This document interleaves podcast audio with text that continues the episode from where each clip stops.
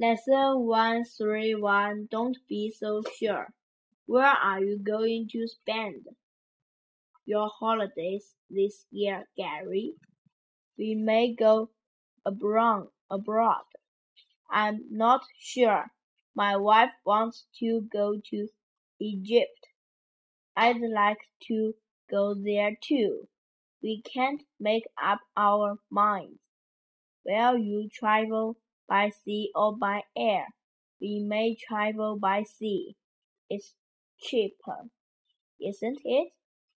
It may be cheaper, but it takes a long time. I'm sure you will enjoy yourselves.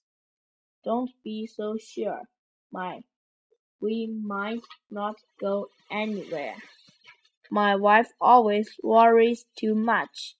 Who's going to look after the dog? Who's going to look after the house? Who's going to look after the garden? We have this problem every year.